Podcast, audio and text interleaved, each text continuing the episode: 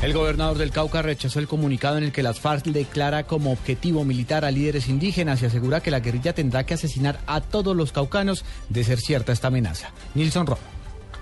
El pronunciamiento está dirigido a los negociadores de las FARC en La Habana, Cuba, y a los jefes guerrilleros en el sur del país. El gobernador Temístocles Ortega aseguró que no es admisible que se amenace y asesinen a indígenas por defender su territorio y autonomía sí es cierto que la amenaza que ayer se conoció en un comunicado a nombre de la FARC contra dirigentes y gobernadores indígenas del departamento, de verdad que la FARC tendrá que acabarnos a todos, porque no se puede argumentar que los líderes indígenas sean compinches del gobierno para amedrentar a dirigentes que lo único que hacen es luchar por la resistencia de los valores y culturas de sus comunidades.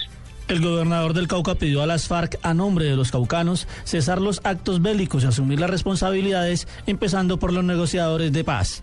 Desde Cali, Nilson Romo Portilla, Blue Radio.